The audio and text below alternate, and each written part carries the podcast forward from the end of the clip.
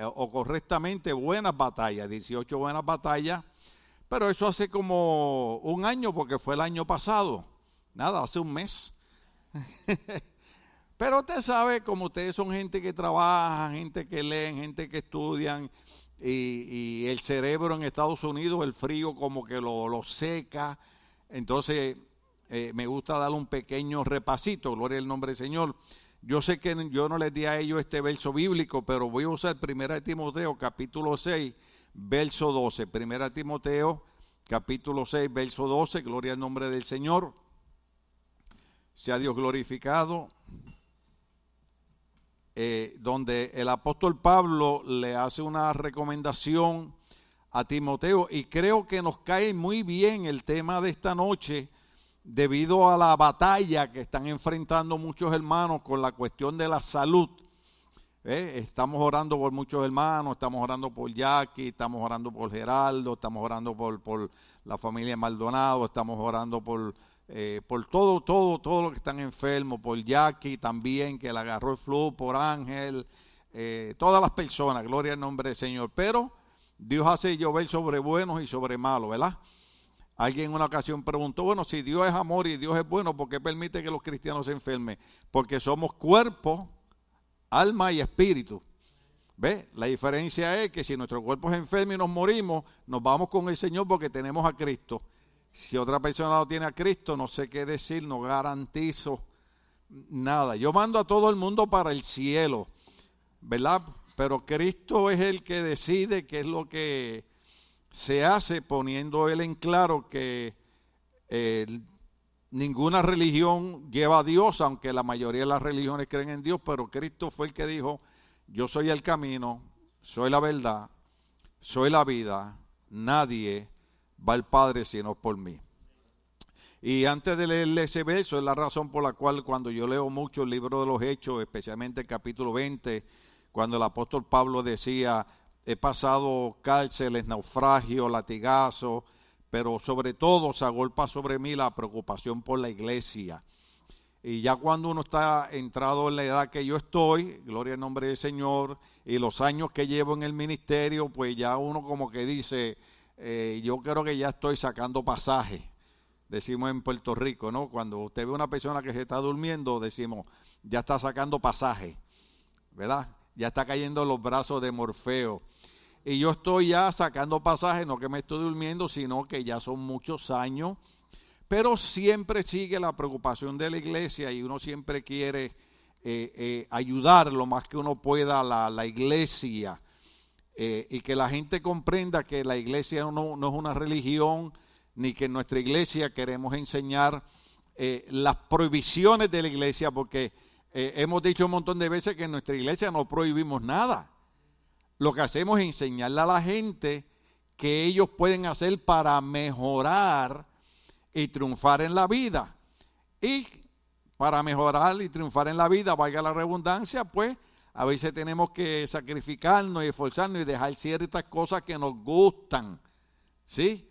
Eh, y yo sé que esta parte nunca es buena, pero por ejemplo, eh, eh, siempre que empieza el año, muchas personas dicen, este año voy a bajar 40 libras hasta que pasan por donde venden las donas. ¿Usted ha entrado alguna vez a algún sitio que venden donas, hermano? Entonces usted le aclara al Señor le dice, Señor, yo dije cuatro libras, no cuarenta. ¿Ve? Entonces, pues, eh, la idea es ayudarnos y en los años que yo llevo, de que usted permanezca fiel a Dios, de que usted siga sirviendo al Señor y de que entendamos que el hecho de que somos cristianos no nos libra de tener luchas y tener batallas. De hecho, Jesucristo dijo, en el mundo tendréis que aflicciones, pero confíen, yo estoy con ustedes todos los días de vuestra vida hasta el fin. Entonces, en 1 Timoteo capítulo 6, verso 12, el apóstol Pablo, recuerde que eh, eh, le estoy tratando de hacer un repaso que no terminamos el mensaje de 18 buenas batallas. Entonces dice, pelea, ¿qué dice que haga qué? Imagínense el apóstol Pablo, un hombre tan santo y tan consagrado a Dios, diciendo a nosotros que peleemos. Nosotros dando testimonio que Dios nos sacó de aquella vida de peleas y pues, porque muchos de ustedes eran les gustaba la pelea. Todavía como que pero estamos hablando de otro tipo de pelea, ¿no? El apóstol Pablo le dice a Timoteo, y recuerda que Timoteo era un pastor joven, y le dice, pelea la buena batalla por la fe verdadera. Fíjese lo que le está diciendo, le está empezando, le está diciendo, lo que tú has creído no es una religión, lo que tú has creído no es una filosofía religiosa, lo que tú has creído no son cuentos de las vecinas o los vecinos, porque también hay, eh, ¿lo puedo decir? Hay chismosas y, un montón de hombres chismosos también. De hecho, hay más chismosos que chismosas. No, yo me he dado cuenta, sí.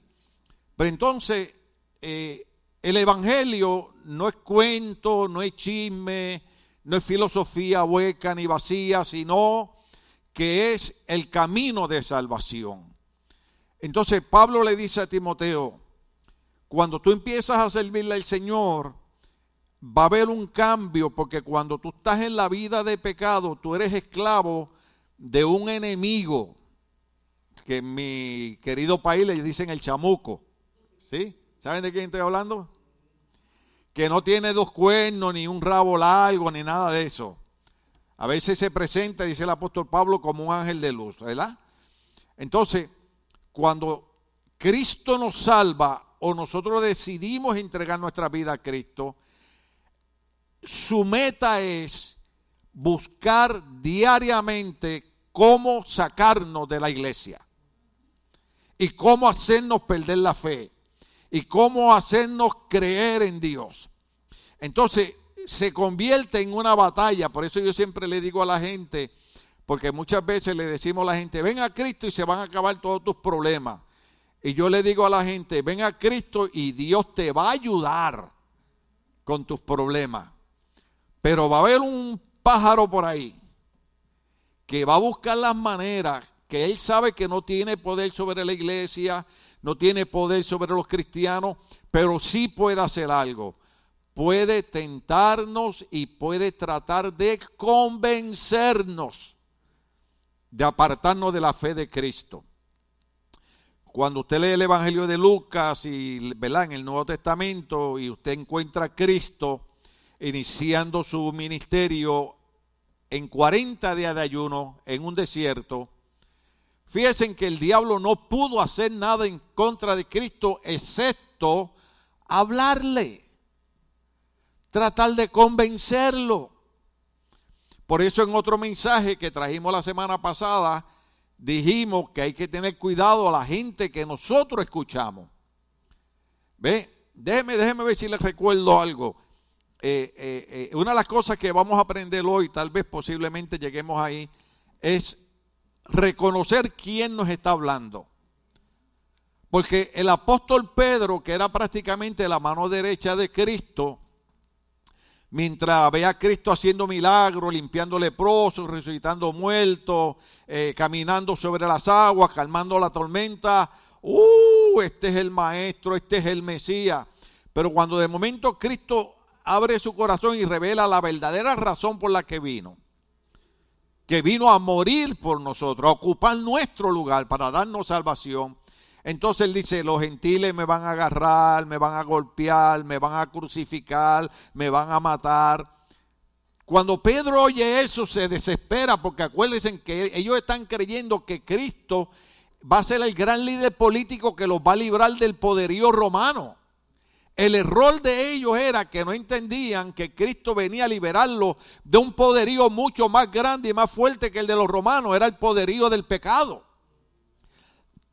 Él se asusta y dice, tal cosa no te acontezca. Entonces, durante todo el tiempo que Pedro hablaba con Cristo, el Señor estaba bien con Pedro, pero en ese momento Cristo mira a Pedro y le dice, apártate de mí, Satanás, porque tú no ves las cosas de Dios, sino las de los hombres.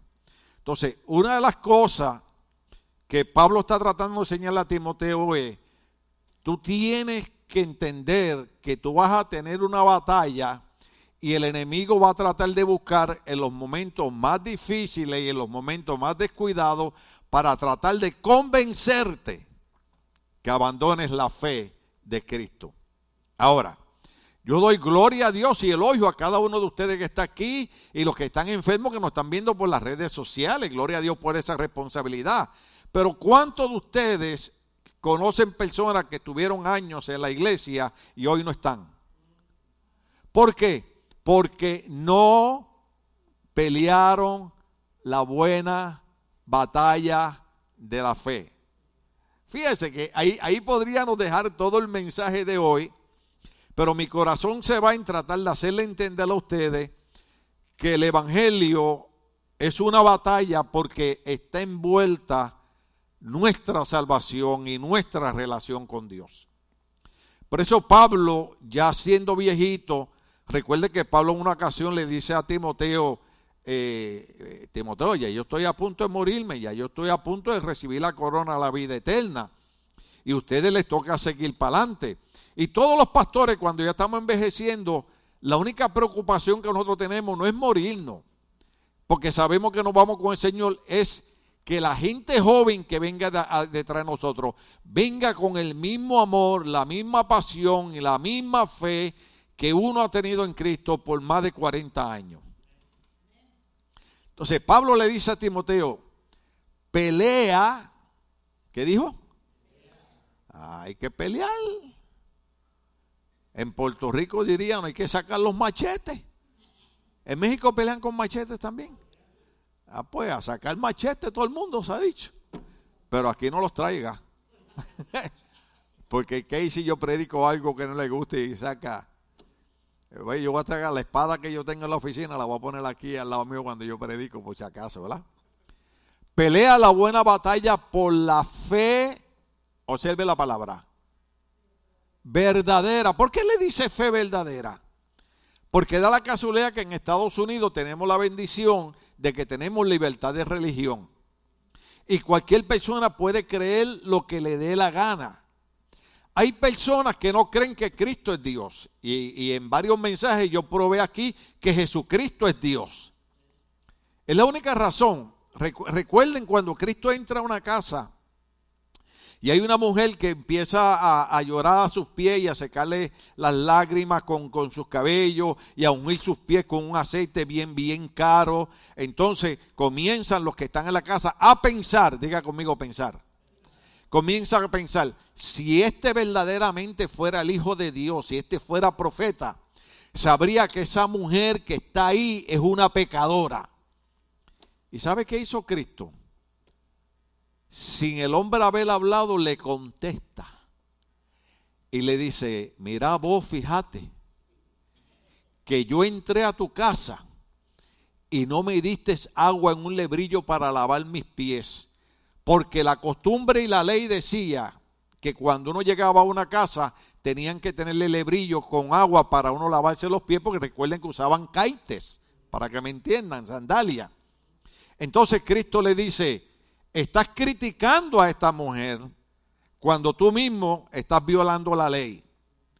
Tú no me diste agua para lavar mis pies, sin embargo, desde que yo entré a esta casa, esta mujer no ha cesado de, mojar mis pies con sus lágrimas, de ungirlo con un perfume caro. ¿Se acuerdan cuando Judas dijo, ese perfume se podría vender y dárselo a los pobres? Mentiroso. La Biblia dice que él sustraía de la bolsa. Por eso nadie le pone a su hijo Judas. ¿Te has dado cuenta? Usted le pregunta a una mujer embarazada, ¿y qué nombre le van a poner si sale varón? No le ponga más José, por favor. ya vemos demasiado aquí eh, Roberto, esto, lo otro, para aquí, para allá. Está bien, póngale José, no hay problema. Pero ninguno dice, le pondré Judas Iscariote. Nadie le pone Judas Iscariote. ¿Por qué? Porque Judas era un ladrón. La Biblia dice que era ladrón. Estaba con Cristo y era un ladrón, sustraía de la bolsa. ¿Qué significa eso? ¿Puedo decir algo? que es mejor que todos los que estamos en la iglesia peleemos la batalla de la buena fe, porque indica que puede ser que en la iglesia se meta gente que sean igual que Judas. Entonces, la fe verdadera, porque hay muchas religiones, pero hay un solo camino de salvación y se llama Jesucristo. Respetamos todas las religiones, yo nunca ataco ninguna religión, yo entiendo que hay diferentes eh, maneras de adorar a Dios y, y la mayoría creen en Cristo, adoran diferente, pero creen en Cristo, pero también hay muchas falsas religiones. Por ejemplo, una religión que niega que Cristo es Dios, no es una religión verdadera. Una religión que niega la Trinidad, no es una religión verdadera. ¿Por qué? Porque la Biblia enseña la manifestación de Dios en tres personas, Padre, Hijo y Espíritu Santo. Entonces, por eso Pablo le dice, pelea la buena batalla por la fe verdadera. Ahora, agárrese esto, le estoy refrescando la memoria. Aférrate. ¿Qué significa aférrate? Agarrarse, pero ¿Usted ha visto un niño agarrado de las piernas de una mamá cuando no le puede comprar algo y la mamá quiere salir de la tienda y el nene lo trae arrastrando por las piernas? Y el nene aferrado, aférrate a la vida eterna, a la que Dios te llamó y que confesaste también delante de muchos testigos. Ahí empieza el mensaje. Empieza el mensaje con 1 Timoteo 6:12 Pelea, pelea, pelea, pelea, pelea. Acuérdese lo que hemos dicho un montón de veces, ya lo tenemos quemado, la venta de garaje que tenía el diablo que estaba vendiendo todas las herramientas menos una. ¿Cuál era? ¿Quién se acuerda? El desánimo. ¿Y por qué no vende esa? Ah, no, porque con esa es que yo engaño a los hermanos de la iglesia, los desanimo. Cuando le piden algo a Dios y Dios no se lo da, los desanimo. Lo que pasa es que la gente no sabe que Dios es omnisciente. ¿Sabes lo que significa eso? Dios conoce todas las cosas. Entonces, hay veces que yo le pido a Dios algo y yo lo quiero para mañana, pero mañana Dios sabe que me va a hacer daño. Dios sabe cuándo nos conviene recibir lo que estamos pidiendo. Por eso es que la Biblia dice, orad sin cesar. La Biblia enseña que hay que orar continuamente. Dios sabe cuándo es el tiempo propicio de nosotros recibir algo. Hay veces que tenemos una enfermedad y pensamos que Dios nunca nos va a sanar. No, Dios sabe cuándo nos va a sanar. A mí me llamaron, aquí venía un hermano eh, colombiano, era él, eh, yo no sé si está en Colombia, dónde está. Tuvo un accidente, una motocicleta, me llamaron del hospital, fuimos a intensivo a verlo. Los doctores me dijeron, usted es el cura. Le dije, bueno, si yo fuera el cura, lo curaba y lo sacaba de ahí, pero soy el pastor. Con mucho respeto decimos esto, ¿no? Y dijeron, pues mire, haga lo que tenga que hacer porque le quedan como tres horas de vida. El hombre entubado por todas partes, aquello no daba señales de vida por ninguna parte. Lo ungimos con aceite, oramos por él a la semana. ¿Cuándo? A la semana estaba aquí en la iglesia sin tubo, sin manguera, sin nada, como si no hubiera tenido un accidente. Porque Dios sabe cuándo y cómo hacer las cosas. Lo que nosotros tenemos que hacer es seguir dando la pelea. Señor, sigo enfermo, Señor, sigo enfermo, sigo enfermo, pero tu palabra dice, tú eres Jehová Rafa, tú eres mi sanador, tu palabra dice, por la llegada de Cristo fuimos curados, tu palabra dice, si dos o más están reunidos, tú estás presente en medio de ellos, tu palabra dice, si dos o más se ponen de acuerdo y piden algo, tú lo concedes, tu palabra dice, para el que cree todo es posible, y seguimos dando la batalla, y seguimos dando la batalla, y seguimos peleando en la fe. Entonces, de ahí Vamos a saltar a Efesios capítulo 6, verso 10. La primera batalla que hay que dar es, pelea para ser un cristiano fuerte. Pelea para ser un cristiano qué? Porque lo más que tenemos son cristianos, lo puedo decir, de cristal. De nada se rompen. Yo recuerdo 40 años atrás, mi, pastor era bien violento predicando. Y desde el altar mandaba uno al infierno. Y ustedes, cabezones, van para el infierno. Usted sabe que nosotros decíamos, amén, gloria a Dios. Y yo le decía a los hermanos, nosotros estamos dando gloria a Dios porque el pastor nos está mandando al infierno. Ahora usted trata de ayudar a la gente, ahora usted trata de explicarle y la gente se se rompen. Entonces, la primera batalla que hay que darle es pelear, dar una batalla para ser un cristiano fuerte, porque lo más que tenemos son cristianos débiles. ¿En dónde está la prueba? Viene cualquier amigo que no es cristiano, te habla, te invita para un lugar inapropiado y ahí tú estás metido. ¿Qué significa eso? Estás débil. No estás dando la batalla, no estás dando la pelea. Entonces la primera batalla tenemos que darle para ser un cristiano fuerte. La mayoría de los cristianos no están fortalecidos en el Señor. Se requiere de un gran esfuerzo para llegar a ser un creyente fuerte. Se requiere un gran qué? Esfuerzo. ¿Usted ha visto los que compiten en levantamiento de pesa? ¿Qué usted cree que ellos empezaron la semana antes a hacer ejercicio? Hay, hay algunos de ellos que hasta viven en el gimnasio.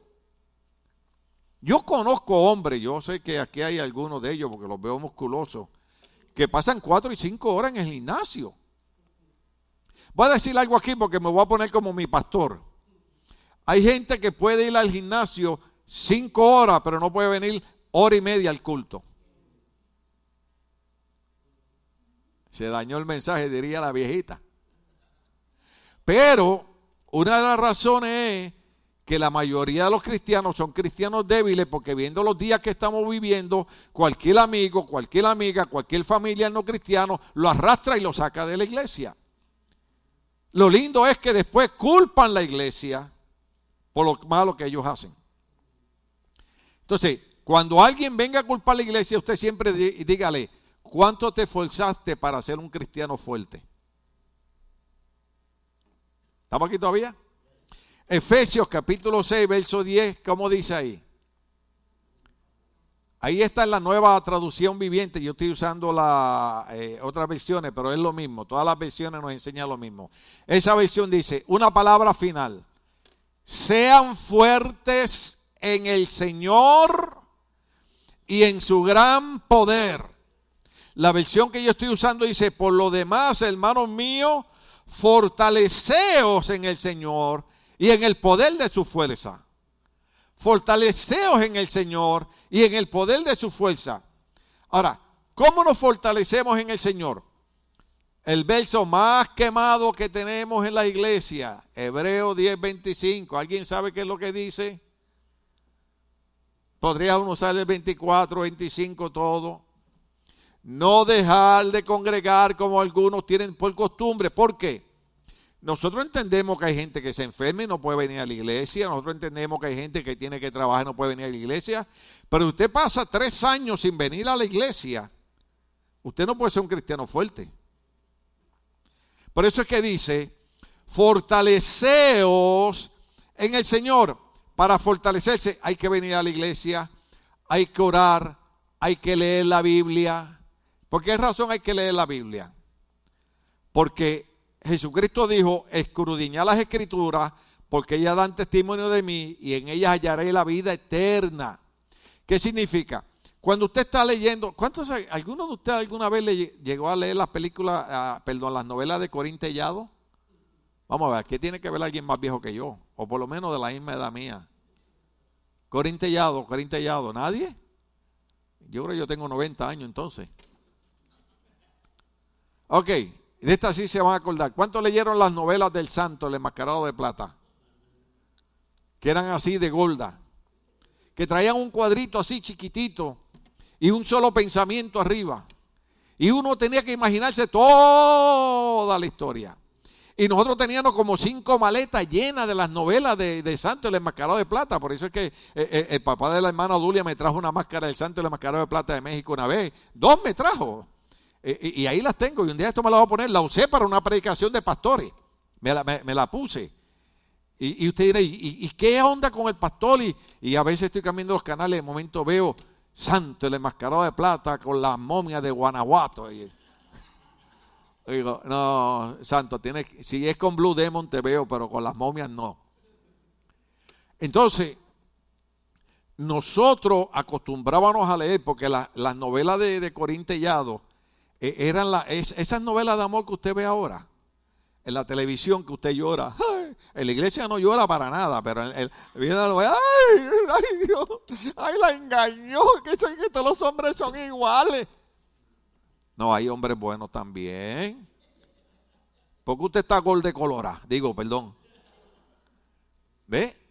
Entonces, lo que usted lee, acuérdese que alguien dijo que los ojos son las que del alma.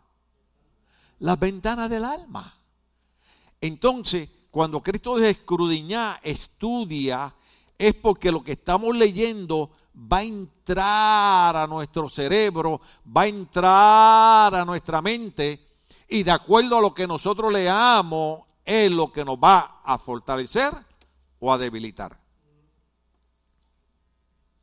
Cuando leemos buenos libros cristianos, y le dije a mi esposa que voy a sacar un montón que tengo ahí, algunos que nos han sobrado, para ver si usted los quiere comprar. Tenemos libros de teología, tenemos libros de, problemas familiares, de cómo resolver esto, de cómo matar al marido. Digo, no, ese no, ese no. Ese se vendió ya, ya ese se agotó. Porque al no leer buenos libros cristianos, libros de fe, libros que nos motiven, libros de historia, por ejemplo, yo me acuerdo de Gio todos los días. Te dice, ay, usted tiene eh, eh, eh, preferencia. No, lo que pasa es que todos los días, a las 12 del mediodía, yo veo el Club 700.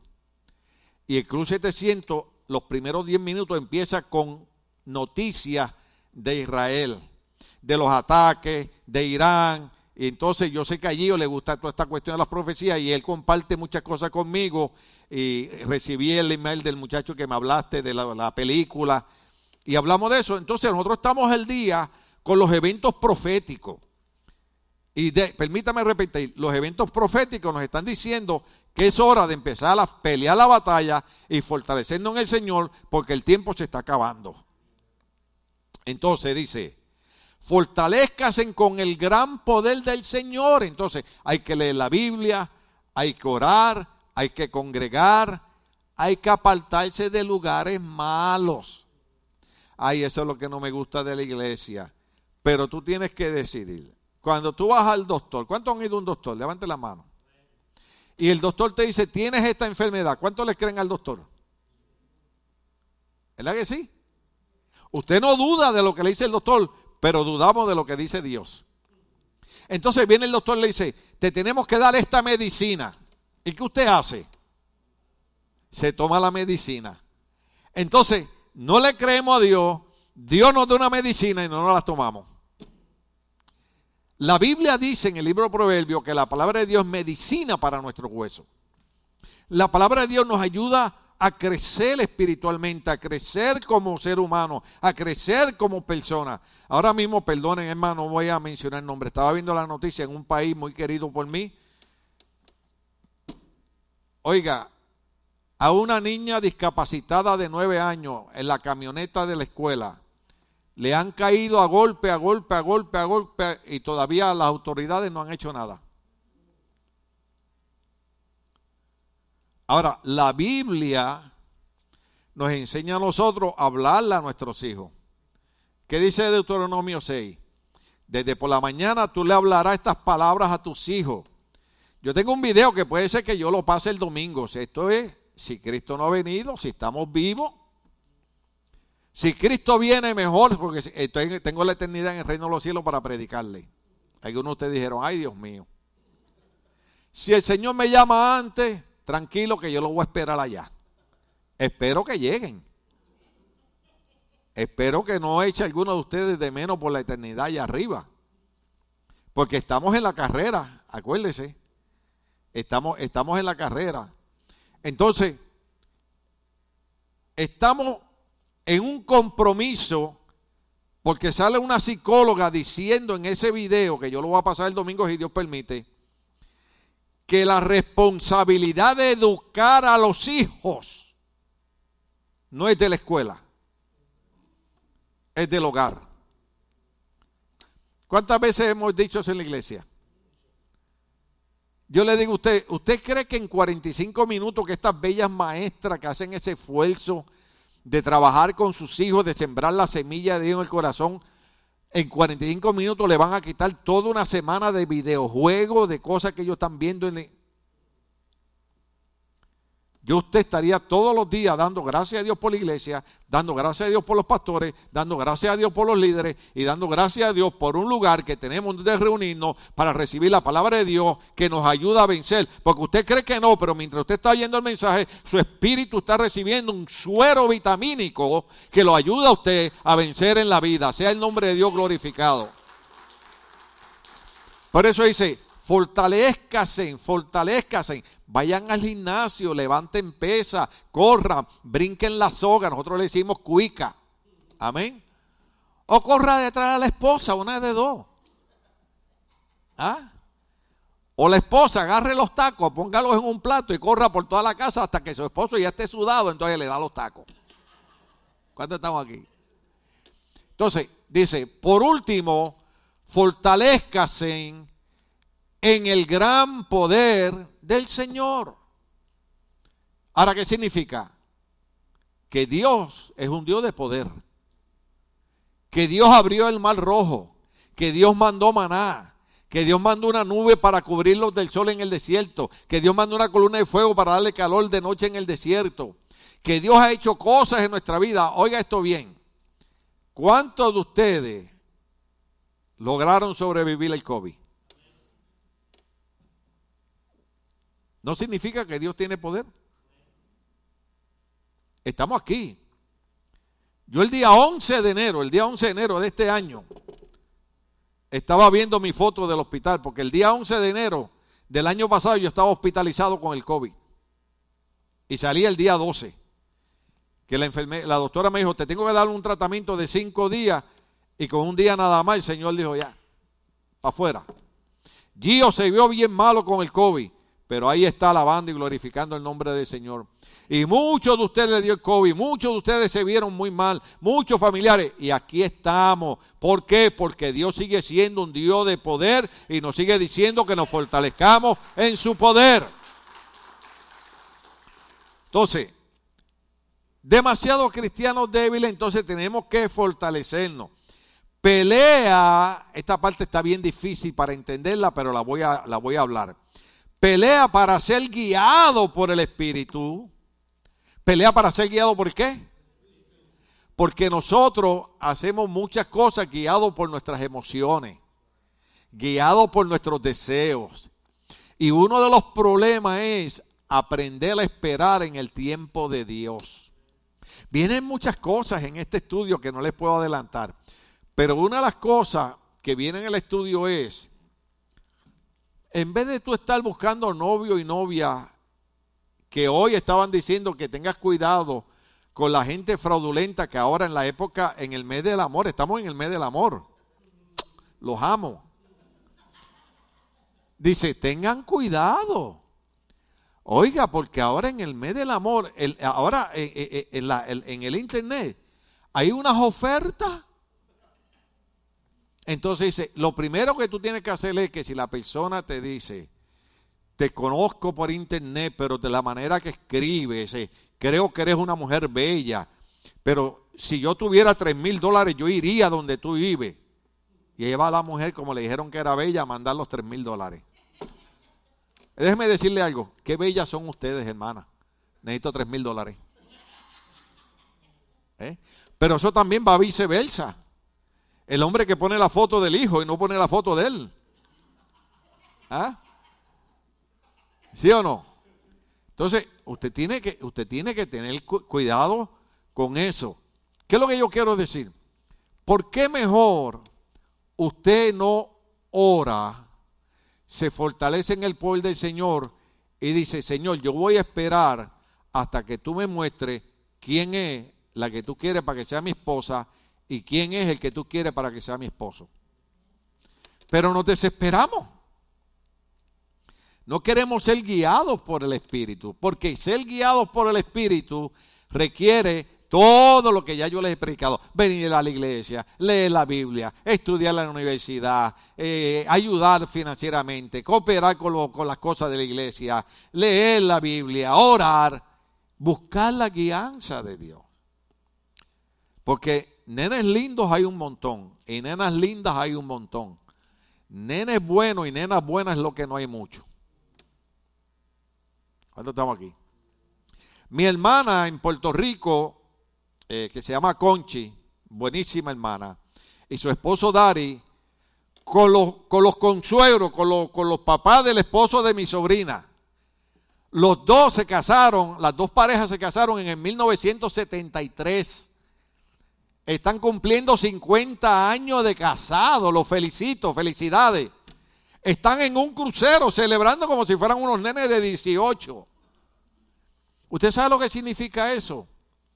Que fueron personas y matrimonios que aprendieron a llevar su hogar confiando en que Dios les ayudaría a echar para adelante su matrimonio y echar para adelante sus hijos y son un ejemplo para sus nietos. Hoy en día la gente se divorcia como comerse un dulce.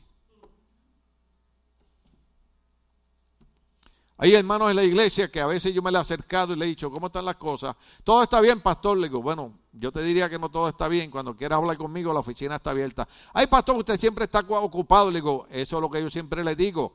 Que para la gente mía en mi iglesia yo nunca estoy ocupado. El día que usted quiera hablar conmigo, usted puede hablar conmigo. Me puede escribir, me puede llamar, se puede reunir conmigo a la oficina. Si va a mi casa, me lleva una comida. Amén. Pero yo estoy aquí para ustedes, hermano. Pero entonces, al año, ¿dónde está fulano? ¿Dónde está fulana? Se fueron, se divorciaron. ¿Sabe por qué se divorciaron? Porque no se fortalecieron el Señor y no dieron la pelea de decirle al diablo, tú no vas a destruir mi matrimonio, ni vas a destruir mi familia, ni vas a destruir mis hijos.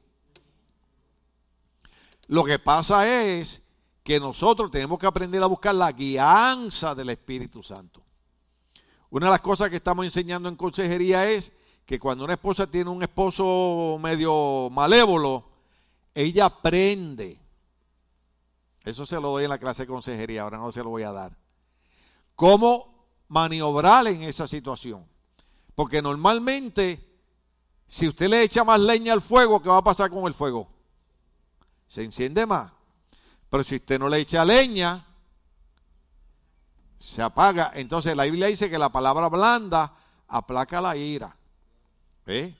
Cuando tu esposa te insulta y te maltrata, tú le dices, al rato, cuando ya tú te sientas mejor, pues platicamos. Y viceversa. ¿Ok? Porque hay matrimonios que han roto su hogar para después, dos años después, decir, ¿para qué rompí mi hogar?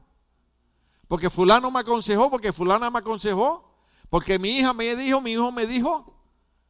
¿Cuántos padres hay aquí? Levanten la mano los padres. Usted sabe que un día nuestros hijos van a crecer y se van a enamorar y se van a casar y se van a ir. Y yo quiero tal, llegar a viejito con mi esposa. Que ahora este mes cumplimos 36 años de casado. Ah, denle el aplauso a Dios. Pero mire, ahorita yo venía tratando de convencerle, yo, ¿para dónde quiere que vayamos este fin de semana? ¿Y sabe qué me dijo? Porque nosotros cumplimos año el día 14, que es el martes. El día de San Valentín.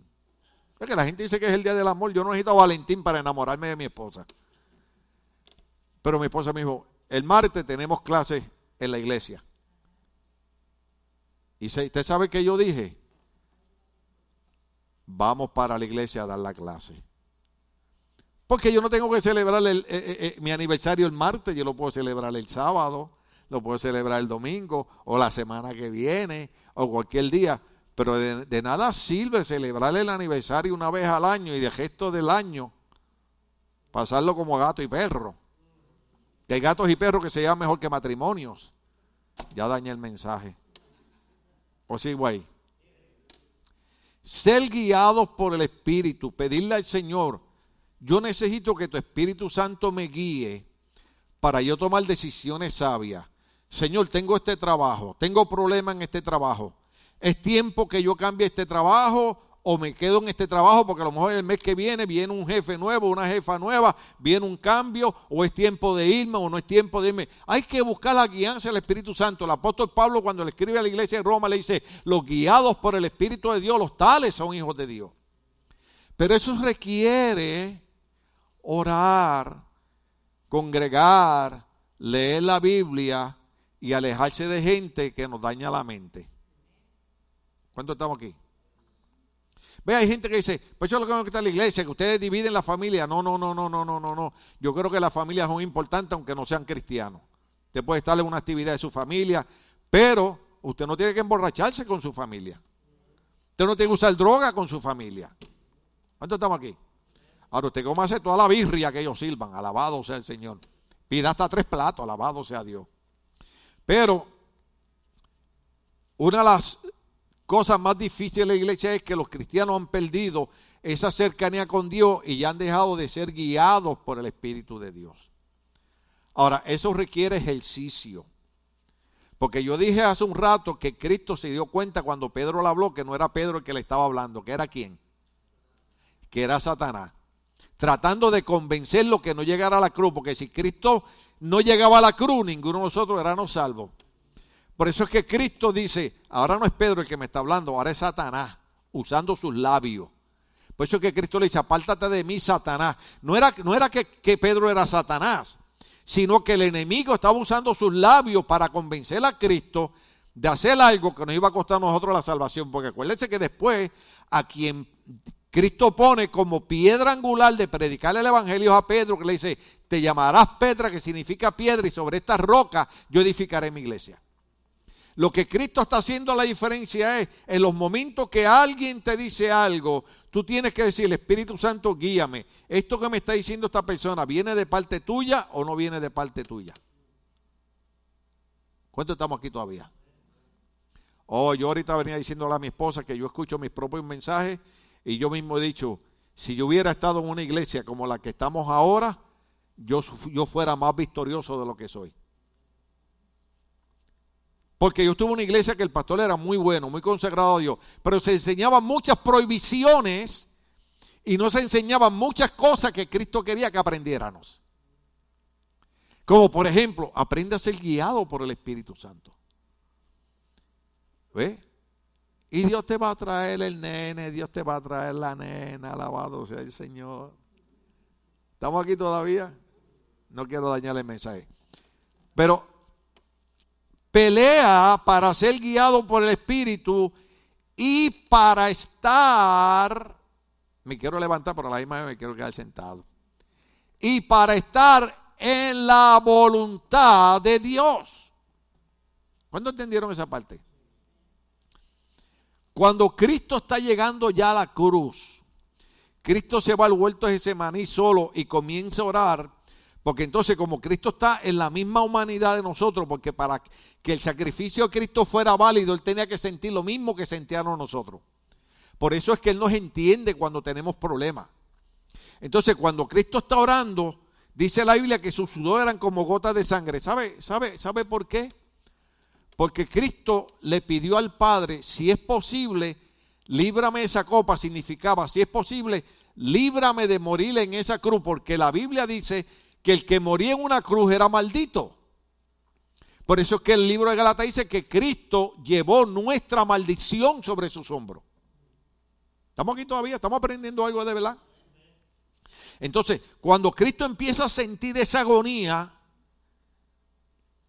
Cristo le dice al Padre, líbrame de esa muerte, pero le dice bien claro, pero no se haga mi voluntad, sino tu voluntad.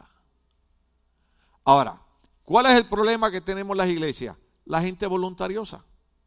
A mí no me importa lo que diga el pastor, a mí no me importa lo que diga el líder, yo voy a hacer lo que a mí me da la gana.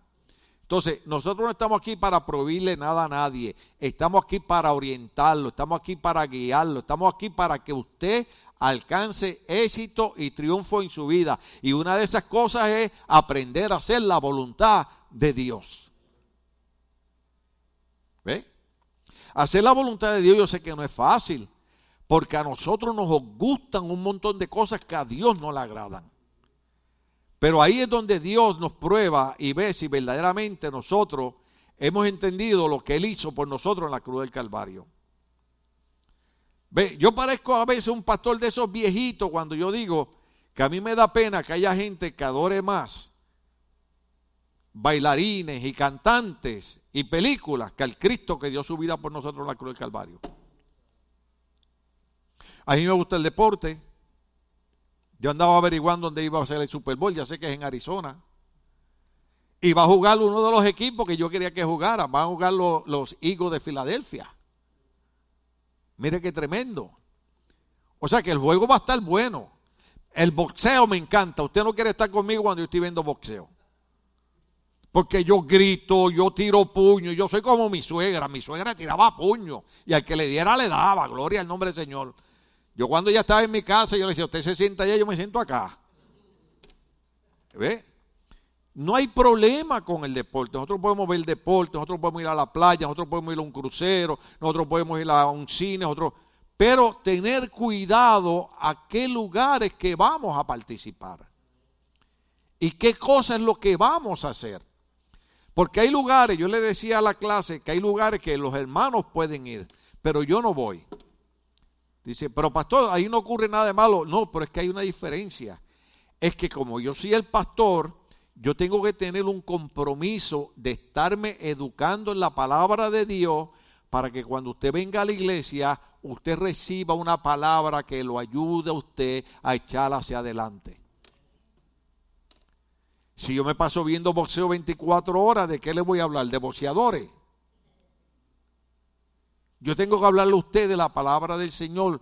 Por ejemplo, todo lo que yo le estoy diciendo hoy es un poquito tal vez molestoso, un poquito incómodo, pero es el camino hacia la victoria. Buscar la guianza del Espíritu Santo y buscar hacer la voluntad de Dios. Que de hecho hemos leído un montón de veces que la voluntad de Dios es buena, agradable y perfecta. Cuando hacemos la voluntad de Dios, la gente se burla de nosotros, la gente se ríe de nosotros, pero al final del camino nosotros salimos ganando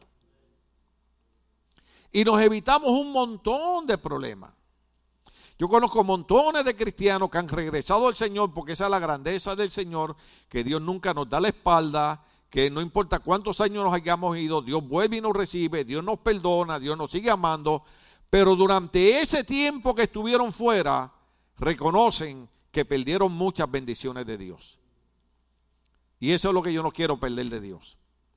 Yo me puedo ir, 10 años y regresar. Y el Señor me dice, te sigo amando como 10 años antes, te perdono como si nada hubiera pasado, pero te perdiste 10 años de bendiciones. ¿Por qué? Porque no buscamos la guianza del Espíritu Santo y no buscamos la voluntad de Dios. Otra cosa que hay que hacer es, lo dije ahorita, lo vamos a leer y lo vamos a repetir. Hay que aprender a distinguir entre las diferentes voces que tratan de influir. ¿Qué palabra usé? influir. ¿Cómo es que le llaman a la gente esta que usa las redes sociales para que uno haga cosas? Influencers. ¿Usted sabe lo que significa eso? Que influyen en la mente de la gente. ¿Usted sabe lo que yo estaba viendo esta semana? ¿Se acuerda que primero eran las muchachitas de Junior High que estaban muriendo, muriendo por usando el fentanil? Ahora hay una que se llama Clonapax, que es una para la ansiedad, que es un, que un, un opioide, que es una droga. Ahora el gobierno y todo el mundo está tratando de bregar con TikTok y TikTok está diciendo que va a cooperar porque ahora el reto es que los jóvenes de Junior High, no estoy hablando de escuela superior ni universidad, de Junior High, están comprando esa droga para ver quién es el último que cae desmayado usando la droga esa. Cuando usted va a un doctor y usted la necesita y el doctor le dice, tú la necesitas, pero no quisiera dártela, pero te voy a dar una dosis bien bajita, pero trata de no usarla mucho, no quiero que te acostumbres. Y los muchachos jugando con eso y tuvieron que llevarse una muchacha para emergencia porque se cayó por la escalera desmayada. ¿Quién fue el causante de eso? Alguien que se llama un influencer. Alguien que influye en la vida. Y las redes sociales y los influencers influyen especialmente en nuestra juventud para que hagan cosas, me perdonan la expresión, estúpidas. Uno de los retos de uno de los influencers era que los jóvenes se echaran alcohol, se prendieran fuego, se echaran agua inmediatamente. Un niño de ellos tuvieron que llevarlo con 90%, con 90 grados de quemadura en su cuerpo, que no le dio tiempo a apagarse. ¿Será estúpido o no será estúpido? Yo le digo a mi nieto, cuando venga un amigo tuyo que te diga que tú hagas algo, le dice, ¿por qué no lo haces tú? Porque si me dicen que lo haga yo, algo no está bien. Ahora, si usted me dice a mí, le voy a dar 20 mil dólares, porque usted ore por mí, yo oro por usted todos los días. Pero si usted me dice a mí, yo vengo de Tijuana, perdónenme la gente de allá, son gente maravillosa, pero ustedes conocen la historia. Si yo vengo de allá y alguien me dice, te voy a dar 20 mil dólares para que me pases este paquetito por la frontera, ¿qué usted cree que yo debo hacer? ¿Por qué no lo pasas tú, papá? Entonces, en, la, en, la, en las 18 buenas batallas, que estamos en la primera nada más, una de las cosas que hay aprender es distinguir entre las diferentes voces que tratan de influir en nosotros en una lucha. Hay gente que va a tratar de influenciar tu manera de pensar y va a tratar de influenciarte para que tú dejes de venir a la iglesia. Porque el diablo sabe que mientras tú sigas viniendo a la iglesia, tarde que temprano vas a tener la victoria. Y el diablo quiere la derrota para nosotros. Y Dios quiere la victoria para nosotros. Pero el enemigo tiene que usar a alguien que cree una influencia sobre tu mente para que tú creas una mentira. Porque la Biblia dice que el diablo es padre de toda mentira. A mí me gusta como lo dice, en inglés. Devil is a liar. ¿Usted sabía eso? Cuando usted encuentra con una persona, no importa cuán cristiano se llame, que empiece a decirte, no, pero que no hay que ir tanto a la iglesia, que no hay que leer tanto la Biblia, que no hay que estudiar teología, sal corriendo. Porque te está influenciando para cosas malas. En mi país, ahora yo entiendo que los viejitos tenían razón, y yo creo que en, en sus países lo dicen, al que a buen árbol se arrima, buena sombra le cobija. Dime con quién anda y te diré quién tú eres. ¿Te ves? Que aquellos viejitos no eran nada de tonto y nosotros nos enojábamos. Por eso es que yo puse en el famoso Facebook que ustedes usan. Yo todavía no lo sé. Yo tengo, los otros días lo abrí, tengo como 500 peticiones de amistades. Y yo digo, ay señor, aquí tengo gente que hace como tres años que me pidieron un amigo, pensarán que los odio. No, hermano, yo lo único que sé es poner para transmitir el culto, poner eh, eh, fotos de mi nieta, poner cosas buenas, versos bíblicos. Eh, pero sí puse lo que decía mi suegra. Tú no sabrás lo que no es el hijo hasta que seas padre. Porque cuando tú te conviertes en padre, entonces que tú comprendes todas las batallas que tuvieron tu mamá y tu papá contigo. Porque ahora tú las tienes con tus hijos. ¿Eran sabios o no eran sabios esos viejitos? Por eso que esos viejitos yo los respeto yo le pido a la gente de la iglesia, cuando venga gente vieja aquí, pero no gente mañosa, gente buena, ¿no? Cuando vengan viejitos aquí, trátelos con respeto, porque esa gente ha vivido más que nosotros y ha visto más que nosotros. Yo hablé con un pastor de una iglesia que hay en la, en la, en la Imperial ante la Downey, porque yo quería rentar a esa iglesia allí. Nunca la han rentado, nunca la han usado. Y era un viejito como de 98 años. Y me dijo, de la Paramount para allá, nada de eso existía, todo eso eran naranjales. Yo dije, wow. ¿Por qué? Porque usted, yo sé que hay jóvenes que se enojan con esto, pero usted no le puede ganar a una persona que tiene 30, 40, 50, 60 años más que usted. Cuando yo le hablo a los jóvenes, no se dejen influenciar por los amigos de la escuela para fumar marihuana, para usar pastillas, para usar drogas. ¿Por qué? Porque yo viví ese infierno con mi hermano. Mi hermano que le tenía miedo a las inyecciones de penicilina, porque en aquella época ¿Qué tiene? Infección de oído, penicilina. ¿Qué tiene? Dolor de garganta, penicilina. ¿Qué tiene? Me duele el dedo gordo del pie, penicilina. Para toda la penicilina, hermano. Pero la penicilina había que ponérsela en la nalguita a uno. Porque si te la ponía en el brazo, el brazo se te caía, se te dormía. De una vez ya, ya grandecito, le dije a la enfermera, no, no, no, eh, eh, se llamaba Raquel, muy buena, muy amiga de mi mamá. Me te la tengo que poner en la nalga. Le dije, no, ya yo estoy grande que me esté midiendo las nalgas, póngamela en el brazo. Y me dijo, ah, ¿te quieres que te la ponga? Oye, y me la puso en el brazo. Y yo había ido en bicicleta. Le dije, ve que no pasó nada. Y cuando salí a montarme la bicicleta, el brazo me hizo así. Y no lo podía mover, hermano. Una cosa, y mi hermano le tenía miedo a las inyecciones. Y se convirtió en un adicto a la heroína que tenía que meterse inyecciones tres veces al día de heroína. ¿Por qué razón yo peleo en contra de la droga y le digo a los jóvenes, no te dejes convencer de tus amigos en la escuela, no te dejes convencer de tus amigos en la calle? ¿Por qué? Porque yo vi a mi madre llorar, como decimos en Puerto Rico, es un poquito exagerado, pero está la expresión, lágrimas de sangre, cuando veía a mi hermano sufrir por la falta de droga. Y nosotros no queremos eso para los jóvenes. Nosotros queremos que los jóvenes vayan a la escuela, se gradúen en escuela superior, vayan a la universidad, saquen un bachillerato, una maestría, un doctorado, tengan un buen trabajo, tengan un buen carro, una buena casa, se consigan una buena novia. Alabado sea Dios. Usted me, usted me deja a mí un papelito, pero a mí me tiene que decir cómo la quiere. Porque yo aprendí con el hermano, no, no, no quiero decirle el nombre, porque antes se llamaba Paul John Cho y ahora se llama David Cho. Ay, ya lo dije. Él escribió un libro que se llama La Cuarta Dimensión. Yo lo leí cuando tenía como 19 años. Entonces él dice que Dios sabe todo lo que nosotros necesitamos.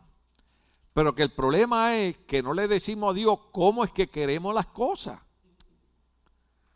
Entonces ahí yo aprendí que cuando uno le pide a Dios, uno le dice a Dios cómo uno quiere las cosas. ¿Ve? Una vez vino una hermana aquí y me dijo, pastor, yo quiero que usted ore por un esposo para mí. Le dije, no, yo no voy a orar por un esposo para ti. Ay, pastor, ¿por qué? Porque tú no me has dicho cómo lo quiere.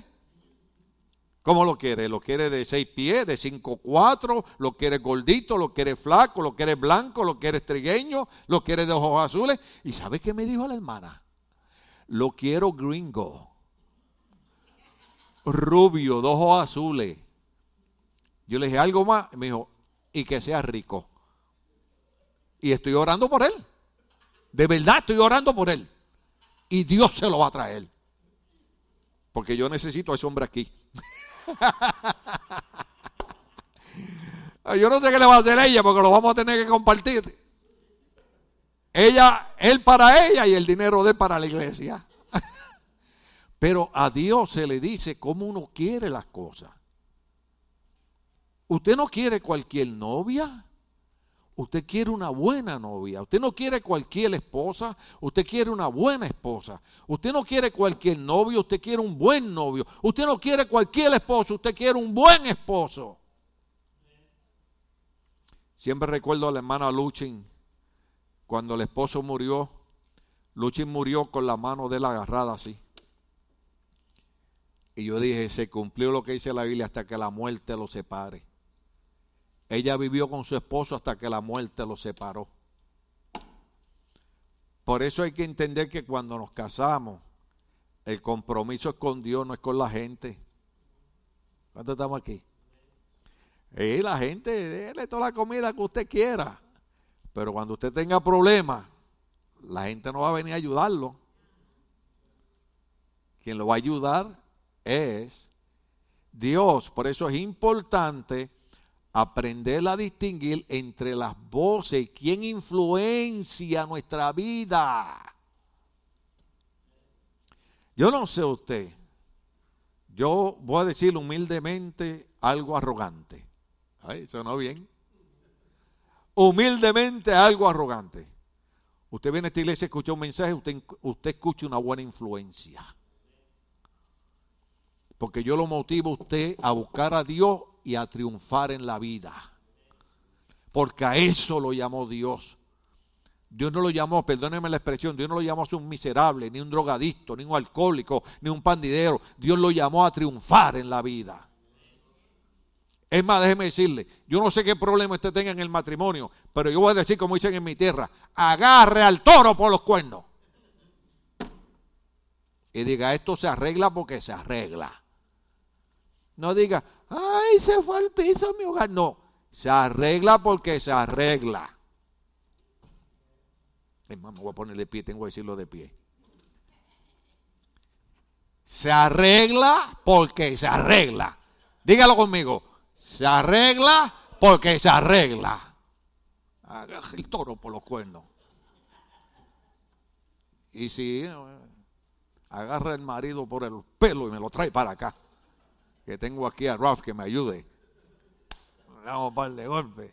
En el amor de Cristo, te amo, te amo. Eso es con amor, alabado sea el Señor.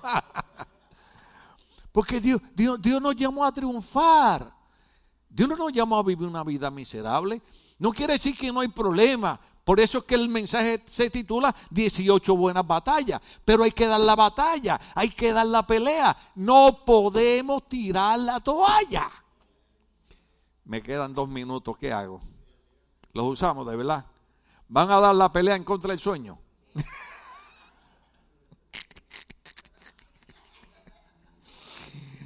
Yo sé que algunos tienen que pelear con el Señor. Yo veo algunos que hacen. Pelea, pelea, pelea, pelea.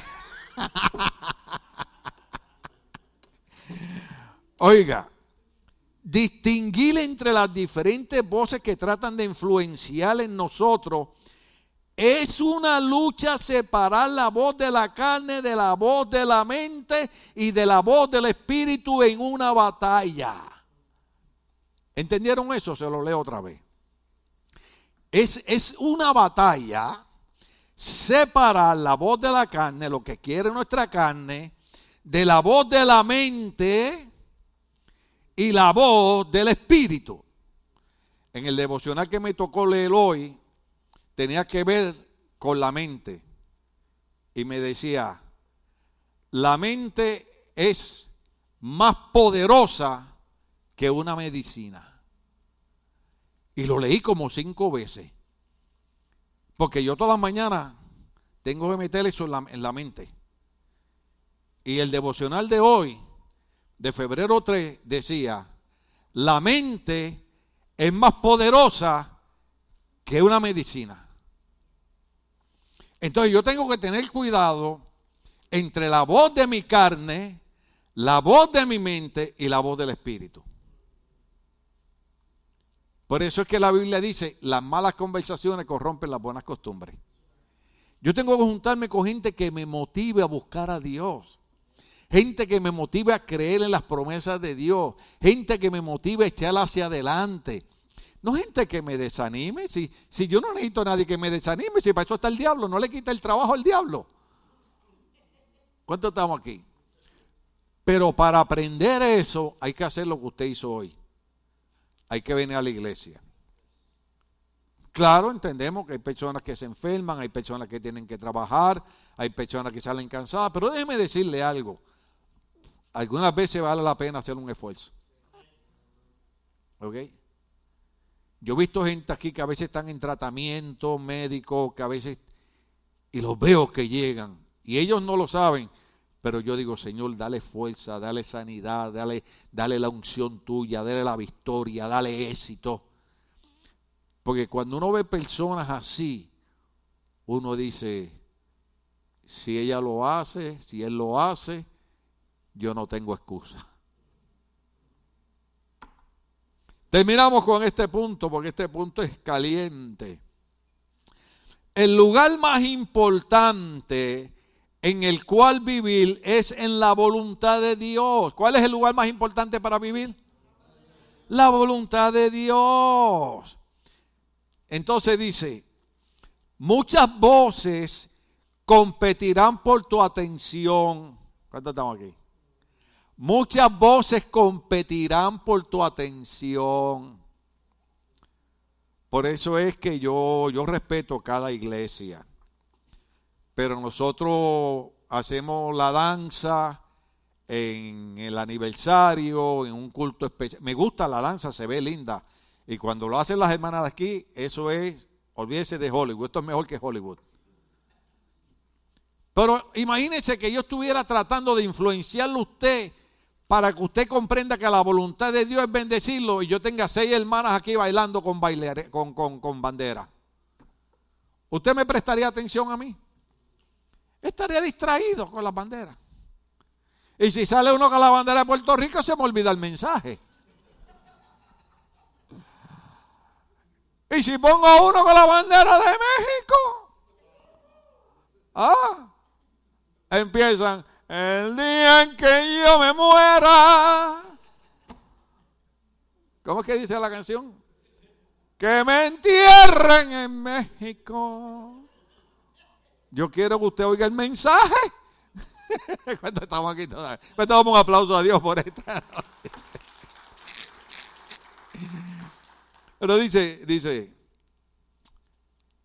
eh, el lugar más importante en el cual vivir es en la voluntad de Dios. Muchas voces competirán por tu atención. Muchos demonios pelearán para sacarte del camino. Muchos demonios pelearán para qué? Para sacarte del camino. En ocasiones, ahí, esa parte no la debo leer, pero son las notas. En ocasiones, la voz de tu cónyuge o la voz de tu carne pueden ser tan fuertes que tendrás que reprenderlas. ¿Sí? No vaya a la iglesia. El Señor te reprenda. Mire, hermano. La Biblia dice, si algo tenemos porque lo hemos recibido. Y en una de las clases yo enseñé algo. Si yo quiero bendición para mis nietos, ah, y para mi bisnieto, porque voy a ser bisabuelo. Entonces ellos tienen que ver a un abuelo y a un bisabuelo que está interesado en hacer la voluntad de Dios. Porque yo les he dicho a ustedes un montón de veces que un día orando el Señor me dijo, me has preguntado por promesas que te he hecho pero muchas de las promesas que te he hecho a ti las van a heredar tus nietos y tus bisnietos. ¿Usted sabe lo que es eso? Como está el mundo de perdido, que Dios te hable y te diga, tus nietos van a heredar las promesas. Uh, aleluya. Yo sigo viniendo a la iglesia. Yo sigo alabando a Dios. Sigo glorificando a Dios. Y los influencers que quieren que yo me meta en la droga y deje la iglesia, el Señor te reprenda. Vete a influenciar a la otra persona porque yo no soy basurero a que me esté echando basura en mis oídos. Terminamos.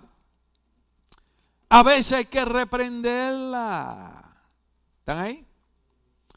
Dice, muchos demonios pelearán por sacarte del camino. Estar en la voluntad de Dios es una batalla real. En ocasiones la voz de tu cónyuge o la voz de tu carne pueden ser tan fuertes que tendrás que reprenderla.